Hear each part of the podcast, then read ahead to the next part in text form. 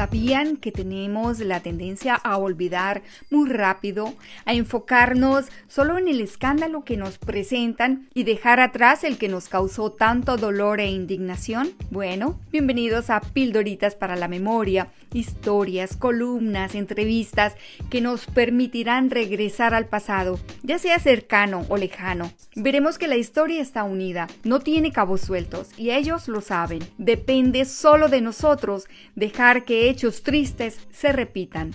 Yo soy Alexa Schulz, periodista, desempolvando la historia para contarla de nuevo y no permitirle a la memoria que olvide, desde un país lejano, pero con los ojos y el corazón en Latinoamérica. Este podcast que he llamado Pildoritas para la Memoria es escrito y contado por Alexa Schulz con el permiso de los autores que aquí les traiga.